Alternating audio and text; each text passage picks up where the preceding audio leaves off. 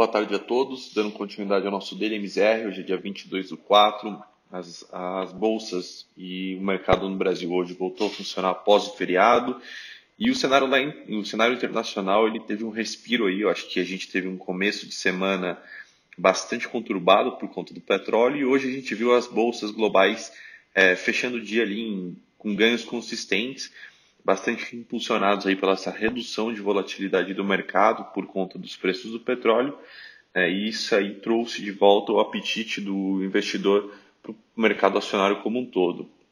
Além disso, a gente teve a aprovação do pacote de estímulos no Senado americano, que aconteceu ontem à noite, e alguns resultados corporativos também melhores que os esperados contribuíram para o bom humor dos mercados. Lembrando que o pacote aprovado pelo Senado americano é bastante importante porque ele visa ali né, o setor de pequenas e médias empresas dos Estados Unidos, com, é, aprovando ali cerca de 480 bilhões de estímulos para esse, esse setor empresarial, que é muito importante também para conseguir conter né, o número de desempregos nos Estados Unidos, que vem crescendo bastante aí ao longo do último mês. Com isso, as bolsas é, lá fora fecharam em alta, então o Dow Jones fechou em alta de 1,99, o S&P subiu 2,29 né, e o Nasdaq, encerrou o dia com ganhos de 2,81, refletindo bastante esse bom humor. É, na Europa não poderia ser diferente, o Eurostock subiu também 1,80 hoje, fechando o dia aí todos no campo positivo. É, quando a gente vem para a parte aqui brasileira, o, a Bolsa Brasileira acompanhou bastante esse cenário internacional também, então acho que vinha sofrendo bastante com o petróleo também o Ibovespa, é, a gente conseguiu reverter esse, esse cenário mais negativo do começo da semana e fechar aqui no campo positivo, em linha com as bolsas globais. É, e também com a, participação bastante relevante da Petrobras no dia aí, conseguindo capturar essa essa valorização da commodity. Além disso, é, as varejistas também tiveram uma boa contribuição no índice, então com a expectativa de um novo corte de, de, na Selic, traz aí um melhor rendimento para as empresas e o, as empresas de varejo principalmente vêm se beneficiando desses juros mais baixos por mais tempo. Então, com isso, a bolsa, como a gente já falou, teve um bom desempenho, que só não foi melhor porque a gente tem aí esse ajuste pós-feriado. Né? Então, como ontem as bolsas internacionais funcionaram e sofreram, na verdade, com uma queda também por conta do petróleo, e, e a bolsa brasileira estava fechada, a gente tem esse ajuste aí, o que impediu talvez a bolsa brasileira de ter até quem quiçá alçar, alçado voos ainda mais altos. Né? Então, o Vespa ali voltou a fechar acima dos 80 mil pontos, registrou uma alta ali de 2,17% no dia, então mostrando aí um avanço bastante interessante ao longo desse mês também, uma recuperação aí perante a queda sofrida no ano.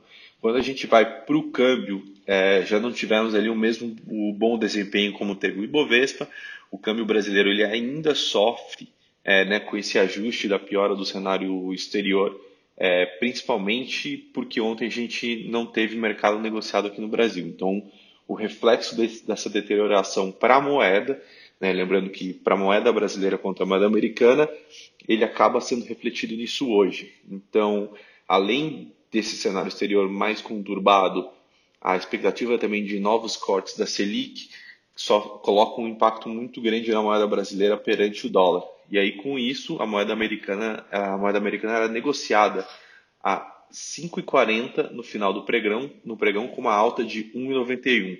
Então, reforçando aí essa desvalorização que a gente vem acompanhando do real é, frente ao dólar ao longo desse ano. E aí, eu acho que para o tema que eu acho que continua sendo um dos mais importantes nessas últimas semanas, que é a parte de juros, né? Então, acho que notícias aí mostrando um tom mais favorável a estímulos é, reportados por alguns dirigentes do Banco Central abriu aí algumas portas para que o mercado comece a projetar é, um corte de juros aí que está um pouco mais agressivo, por volta de 0,75%, que quem sabe até um pouco mais aí nessa reunião de maio.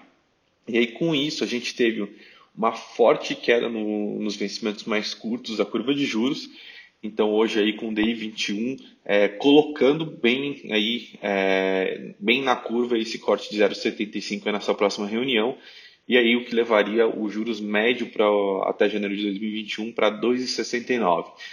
A gente teve ali uma leve queda também nos, nos outros dois vértices mais curtos, 22 e 23, mas também tivemos ali um reflexo um pouco mais é, de alta na, na, na, ponta longa da curva, mostrando um pouco mais de é, incertezas perante ao, a, a, expectativa de risco do Brasil no longo prazo. Né?